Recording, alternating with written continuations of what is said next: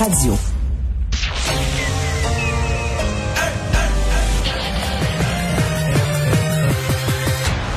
Mario Dumont. Organiser, préparer, informer. Les vrais enjeux, les vraies questions. Mario Dumont. Les affaires publiques n'ont plus de secret pour lui. Cube, Cube Radio.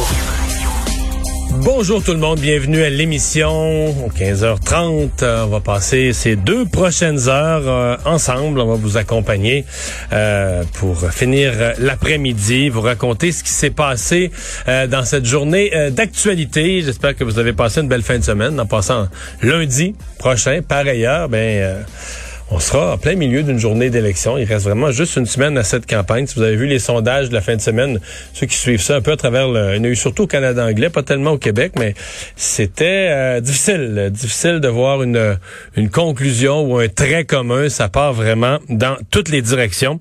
Euh, dans les histoires du jour, il y a l'ancien... Euh, l'ancien entraîneur en chef du, du, club école du Canadien qui était maintenant avec Columbus, avec les Blue Jackets de Columbus, Sylvain Lefebvre.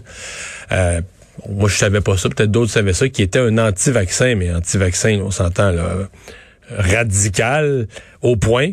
Je, vous avoue, je n'en reviens pas. Il était entraîneur adjoint. Il a quitté ses fonctions. Il a accepté de se faire ben, congédier ou quitter ses fonctions, appelez ça comme vous voulez. Il préférait ça au fait de se faire vacciner. Donc, il n'a plus son poste avec les Blue Jackets de Columbus. On va y revenir. Et tout de suite, on rejoint Julie Marcoux. C'est le moment d'aller retrouver notre collègue Mario Dumont dans nos studios de Cube Radio. Salut Mario. Bonjour. Alors, dans une semaine, ce sera le jour du scrutin, 20 euh, septembre prochain. Et euh, selon un nouveau sondage, les libéraux qui reprennent les devants, est-ce que c'est une bonne nouvelle, ça, ou ça pourrait encore s'inverser tellement que c'est serré? Ben, en fait, c'est que c'est pas que c'est une bonne ou une mauvaise nouvelle. C'est que je reste très prudent avec euh, des sondages. On en a eu plusieurs. Mm-hmm. euh, ça part vraiment dans toutes les directions. Je sais pas si c'est les Canadiens qui sont insondables. Est-ce que c'est les... Euh, bon, parce qu'évidemment, il y a eu deux débats en deux soirs, le mercredi, jeudi. Donc, l'impact des débats, ça mm-hmm. prend deux, trois jours à rentrer. Euh, donc, je, moi, personnellement, à ce moment-ci, je ne vois pas encore une tendance. Ce qu'on voit, c'est la tendance de la semaine passée. C'est-à-dire que ça plafonne pour les conservateurs. La montée de Renault Tool, ça n'existe plus. Au mieux, il se maintient ou ça redescend un peu. Les libéraux qui avaient touché le fond sont en remontée. Mais qu'est-ce qui se passe exactement depuis? C'est pas clair. Quel impact? Il y a eu quand même des événements, pour nous au Québec, deux événements majeurs. Une prise de position du premier ministre du Québec. Ensuite, euh, une déclaration, là, Tony Truante à l'ouverture contre le Québec, insultante pour le Québec à mhm. l'ouverture du débat en anglais. Qu'est-ce que tout ça va avoir comme impact sur le vote de, de chacun des partis? Sincèrement, moi, là, j'entends des choses à gauche, à droite, de la réaction publique, mais je n'ai pas vu encore de sondage qui me semble capter les nouvelles, les nouvelles tendances. Euh, Maxime Bernier à 5% son parti. Euh, est-ce que ça, tu trouves ça étonnant? Crois-tu qu'il pourrait faire élire un député? Non, non. Je, je, pense qu'il va faire plus que ça. Au moins entre 5, 6, 7. Je pense qu'il va faire un pourcentage. Je pense que quand les gens vont voir les résultats comptés par compté, les gens vont, vont être surpris. Là. Ils vont en avoir en masse dans les deux chiffres, des 10, 12, 15% à des endroits. Oui, oui, oui. Écoute, c'est un mouvement de... On vit de quoi de sans précédent, là, la pandémie? Puis il y a des gens qui réagissent mal, il y a des gens qui sont fâchés contre tout, veulent pas se faire vacciner, ils voulaient pas porter le masque, puis il y en a beaucoup. Quand il y a des manifestations là, contre les mesures sanitaires, euh, c'est plein de monde là, puis c'est sûr que c'est des gens très mobilisés, c'est-à-dire que tu sais la notion de majorité silencieuse et de minorité bruyante, on l'aura jamais vu autant. C'est quand il y a une manifestation anti-masque, quasiment tous les anti-masques sont là, là parce qu'ils sont sont fâchés, ils veulent plus vivre dans la société, ils en veulent à tout le monde, ils en veulent au gouvernement, à leurs voisins. Donc s'il y a une manifestation, ils y vont. Donc ils vont aller voter. Tu sais, on dit là est-ce que le vote va sortir? Ben, les anti-vaccins, les anti-masques, les anti-passeports sanitaires, tout ça, eux, comme ils vivent enragés là, contre tout, il n'y en a pas un qui va oublier d'aller voter. Ils vont tous aller voter. Donc, Maxime Bernier va avoir du vote. Maintenant, moi, les échos que j'ai en Beauce, c'est que la seule circonscription qu'il aurait pu gagner, c'est la sienne, et qui est pas... La dernière fois, ça avait été relativement serré. Il avait, avait perdu par, euh, je sais plus, 5, 6, 7 points, mais il y avait quand même eu un... Il n'y aura, aura pas ce pourcentage-là. Ah non, non, il n'y aura pas ce pourcentage-là cette fois-ci du tout, du tout. Là. il n'est plus dans les mêmes zones. C'est peut-être pas vrai que tous ceux qu'on entend, les, les, les manifs, l'antivax, il y en a aussi beaucoup qui sont à gauche. Oui, mais ils votent. Ah ben, c'est intéressant que tu dises ça. J'en connais. J'en connais. En fait, j'en connais par personne interposée des gens qui me racontent là. Moi, à mon bureau, il y a une personne Québec solidaire, NPD, Parti Vert, gauche, gauche, gauche. Mhm. Puis là, cette personne-là, hey, parce qu'il y a toutes sortes de chemins pour devenir anti-vaccin. Il y a des gens qui deviennent anti-vaccin à travers le chemin là, des médecines naturelles, puis que si tu fais bouillir, si tu fais bouillir de, du jus de, de, la, de, la, plure de betterave avec tes bas, peut-être que tu as un remède miracle contre la COVID. Là. Fait que euh, donc, tu as des gens qui arrivent de tous les univers. Et effectivement, moi, donc j'entends des histoires de gens qui étaient Québec solidaire, Parti vert, puis là, c'est Maxime Bernier, puis c'est Éric Duhem. Donc, des gens qui sont contre toutes les idées de Maxime Bernier, toutes les idées d'Éric Duhem, de la première à la dernière, sauf une, mm. l'opposition aux mesures sanitaires. Puis il les voit comme des héros, puis ils partagent leurs vidéos, puis ils vont voter pour eux autres, puis tout ça. La pandémie a fait ça. La pandémie a uni des gens autour d'un seul sujet, c'est on n'aime pas ce qu'on nous impose comme mesures sanitaires. Puis il y a des gens qui étaient très pour le masque, mais les vaccins ont peur de ça. Puis là, avec le passeport vaccinal, où ils veulent pas ça, ils veulent pas, ils sont pas vaccinés, ils veulent pas se faire vacciner, fouille-moi. Euh, et donc, là, ils étaient pour les autres mesures sanitaires, mais là, à cause du vaccin, le passeport vaccinal, ils peuvent plus aller au restaurant. Ils sont sans connaissance, ils sont furieux, donc ils vont tous voter. Alors pour moi, qui va y avoir du pourcentage pour Maxime Bernier, la réponse c'est oui. La question, au fait, c'est est-ce que Maxime Bernier pourrait faire réélire Justin Trudeau, là, là où les conservateurs avaient une montée, euh, en Ontario, euh, et pensaient faire des gains. C'est sûr que si Maxime Bernier enlève des votes aux conservateurs, monte à 7-8% Maxime Bernier pourrait couronner là, Justin Trudeau, premier ministre, pourrait être celui qui ben, fait réélire Justin Trudeau. Et même, lorsqu'on regarde le nombre de partis, crois-tu qu'un jour, il va pouvoir y en avoir un gouvernement majoritaire, Mario?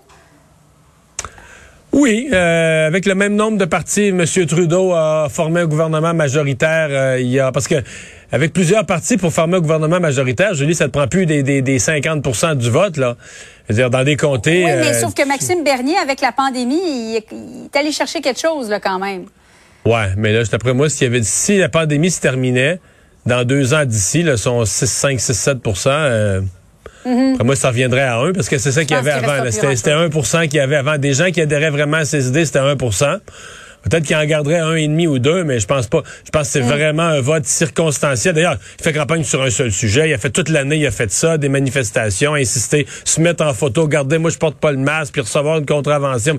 Il a, c'est toute sa médiatisation a été. Il a fait quelques interventions sur d'autres sujets, mais on les voit pas passer. Dès qu'il parle d'autres choses, ça intéresse pas personne. Là. Son thème de prédilection, c'est vraiment euh, les, euh, les mesures sanitaires. Donc c'est c'est euh, une élection, à mon avis, ça devient une véritable boîte à surprise. Là. À une semaine du vote, ça, devient une véritable boîte à surprise. Puis on ne saura peut-être même pas le soir même. Ben oui, c'est ça, je m'en ai dit. Je crois que le, vote postal, ça, il semblerait qu'il n'y a pas eu autant d'intérêt, euh, d'engouement. Mais on parle de quoi, 700-800 000? Oui. C'est beaucoup quand même. Là. Ça, fait, ça fait quand même ça. Et tu allé voter, toi, par anticipation? Parce que moi, j'y vais, j'y vais tantôt, mais il semblerait qu'il y avait beaucoup de monde en fin de semaine. Là, ça semble s'être résorbé un petit peu. là. Regarde, moi, euh, je suis revenu à la maison. Marie-Claude m'a dit, ah, finalement, il y avait trop de monde, t'es pas allé. J'ai dit, non, non, j'ai voté. C'était assez vite pour ça. là. assez vite que je suis revenu. Marie-Claude était convaincue que j'avais reviré en voyant une file gigantesque. Je m'étais découragé, puis j'avais reporté ça plus tard. Il y avait personne. C'était vraiment, c'était super tranquille. À mon, à cause des, c'était par ordre alphabétique. Puis moi, mon, mon groupe, il y avait personne. Fait que je, suis arrivé, euh, j'ai voté tout de suite. C'était euh, d'une rapidité incroyable. Mais bon, peut-être que je suis arrivé euh, au bon moment, à bonne heure. Chanceux. Alors, je te raconterai ça demain. Moi, j'y vais tantôt. on parlait des, manifestations anti-vaccins, anti-mesures sanitaires. As-tu l'impression qu'il y a un changement de ton aujourd'hui qui se fait? On a entendu Justin Trudeau dire euh, ça suffit l'intimidation. Euh, la sortie de Valérie Plante également. Il y a eu des manifestants, on les a vus euh, près des écoles la semaine dernière, près du CUSUM cet avant-midi. Est-ce qu'on assiste en ce moment à un changement de ton? Ben, changement de ton des deux côtés. En fait, je voyais que des gens décident, que des manifestants, tu sais, tantôt je disais, ils vont voter pour Maxime Bernier. C'est quand même le processus démocratique et c'est très correct. Là. Il y a un parti qui, qui porte leur message sur les et ça, mhm. euh, bon, ils vont voter pour, c'est bien correct. Mais aller manifester devant une école ou un hôpital, c'est ça, c'est pas correct, mais c'est plus que pas correct. C'est le fond du baril c'est la perte de toute forme de petite humanité. Tu dis, OK, ils sont tellement... Ils, ont tout échappé, là. Ils ont plus même la conscience. Tu dis, ces gens-là, ils ont, tout déjà eu de leurs proches hospitalisés, ou probablement que oui, mais c'est que, tu sais, à un moment donné, l'expression perdre de lumière, tu, tu, vois plus clair, là. T'es tellement choqué. Comme, comme, le taureau, le qui fonce dans, dans, dans, la couverte rouge, là, tu sais, il se pose pas la question, ce qu'il y a en arrière, là tu sais, sont aller manifester devant un hôpital, dire qu'il des hôpitaux, c'est quoi l'histoire des hôpitaux durant la COVID?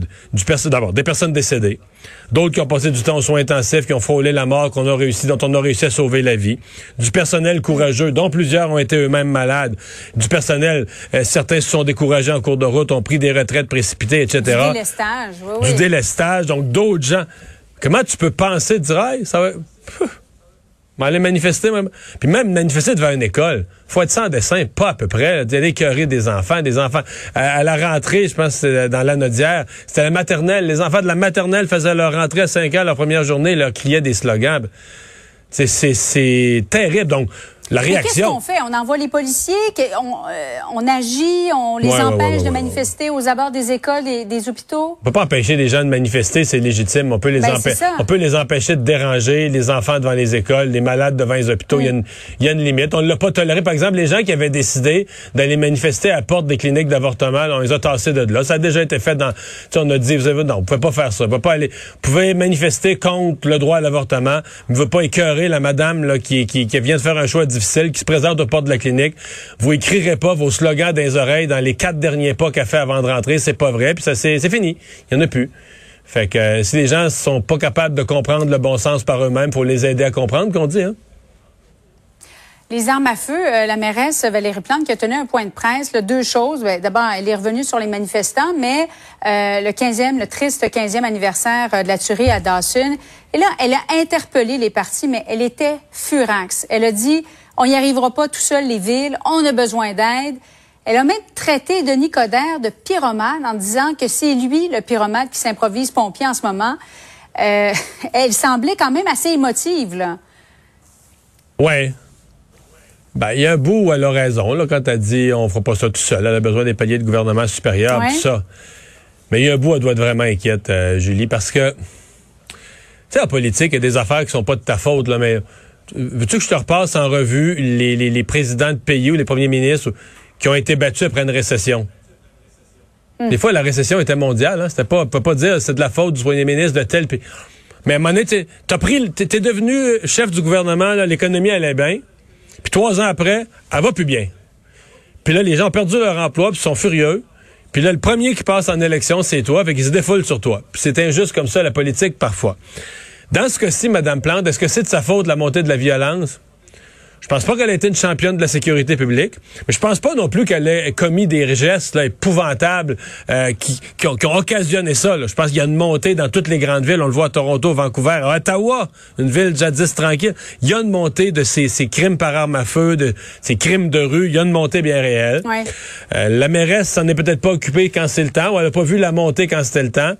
Et là, elle arrive à la veille des élections. Et ce qu'elle craint, c'est que les gens fassent mon même raisonnement qu'on peut faire avec une récession. On dit, regarde, quand tu as pris la ville, là, on disait Montréal, c'est une ville sécuritaire. Puis là, aujourd'hui, Montréal, c'est plus une ville sécuritaire. Avant, après, puis là, dans les quatre ans, c'est toi qui étais là à mairie. Est-ce qu'on te réélit? Hum. C'est ça qu'elle craint, je pense. C'est vraiment, elle craint que l'élection porte là-dessus que l'élection se déplace comme une élection à un seul thème là-dessus.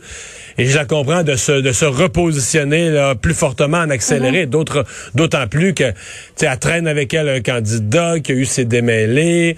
Euh, elle a dit non, non, non. Moi, j'ai jamais considéré l'idée de définancer la police ou de désarmer la police. Mais des gens dans son parti ont considéré l'idée. C'est un peu comme Aaron O'Toole. C'est que dans son parti, il y a des gens qui, etc. Ça, ils traînent ça. Mais Madame Plante, elle traîne le même genre d'affaires. Donc, je pense qu'à ce point-ci, elle et ses stratèges se disent là, comme on dit, ça, devient un enjeu. Oui, oui, il faut se positionner sérieusement ces questions de sécurité publique parce que ça pourrait devenir l'enjeu à Montréal. Mario, merci beaucoup. Bonne fin d'après-midi à toi. Au revoir.